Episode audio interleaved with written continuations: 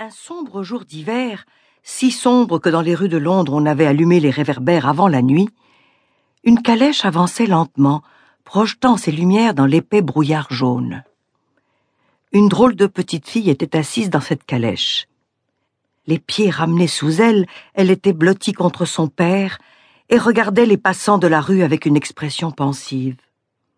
Ceux qui n'auraient pas su son âge auraient longtemps hésité avant de lui en donner un, car si sa taille était celle d'une enfant de sept ans, son visage exprimait une maturité singulière.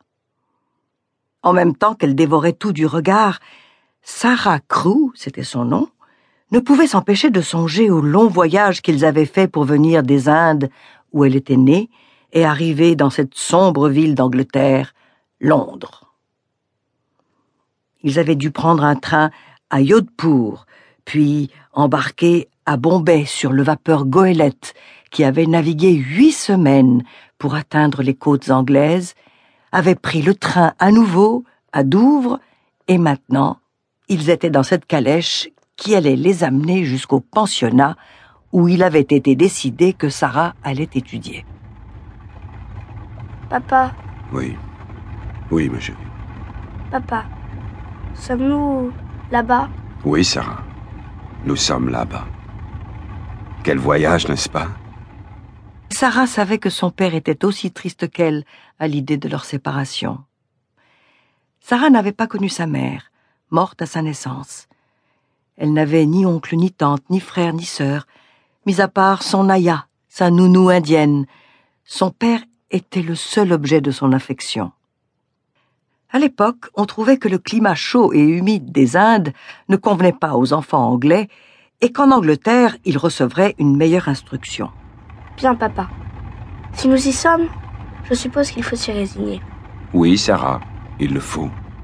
Le capitaine Crew serrait sa fille dans ses bras, imaginant combien l'absence de sa petite Sarah le ferait cruellement souffrir lorsque, là-bas, de retour aux Indes, il ne la verrait plus chaque jour courir vers lui dans sa petite robe blanche. Le cheval s'arrêta devant une grande et triste maison en briques. Elle était flanquée de part et d'autre de maisons du même style qu'une vigne grimpante ou un lierre rendait plus riante. Sur celle devant laquelle le fiacre venait de s'arrêter, une plaque de cuivre gravée en lettres noires annonçait Institution Minchin, pension de premier choix pour demoiselles. Le capitaine Crew et Sarah descendirent du fiacre, montèrent les quelques marches qui menaient au perron et tirèrent le cordon de la cloche. Plus tard, bien plus tard, Sarah se dit souvent que la maison était à l'image de Miss Minchin, apparemment respectable et en réalité horrible.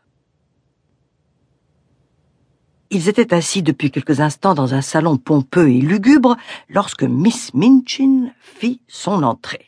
C'est un grand privilège de me voir confier l'éducation d'une enfant aussi ravissante et prometteuse. Lady Meredith m'a parlé de son intelligence exceptionnelle. Une enfant intelligente est un trésor pour une institution comme la mienne. Miss Minchin avait des yeux aussi froids que ceux d'un poisson et un sourire aussi engageant que celui d'un requin. Elle avait appris que le riche papa de Sarah était prêt à dépenser une fortune pour gâter sa fille chérie. Sarah la regardait tranquillement. Elle se demandait Pourquoi dit-elle que je suis ravissante? Je ne suis pas ravissante du tout. Aux Andes, j'entendais dire de petites filles qu'elles étaient ravissantes quand elles avaient de longs cheveux blonds comme les blés, qu'elles étaient toutes potelées et roses comme Isobel, la fille du colonel Grange. Moi, je suis brune. J'ai la peau mate et les yeux verts. Je ne suis pas ravissante du tout. Je dirais même que je suis laide. Et elle commence en en racontant des histoires. Sarah se trompait en pensant qu'elle était laide. Certes, elle n'était pas de ces petites filles qui ressemblent à des angelots, mais elle avait un charme bien à elle, avec son curieux petit visage et ses grands yeux gris-vert frangés de cils noirs, ses cheveux coupés courts. Elle avait une grâce qu'elle ne soupçonnait pas. Pourquoi dit-elle ça? C'est comme si moi, je disais qu'elle était belle. Au fil des semaines, quand Sarah apprit peu à peu à connaître Miss Minchin, elle comprit que celle-ci racontait les mêmes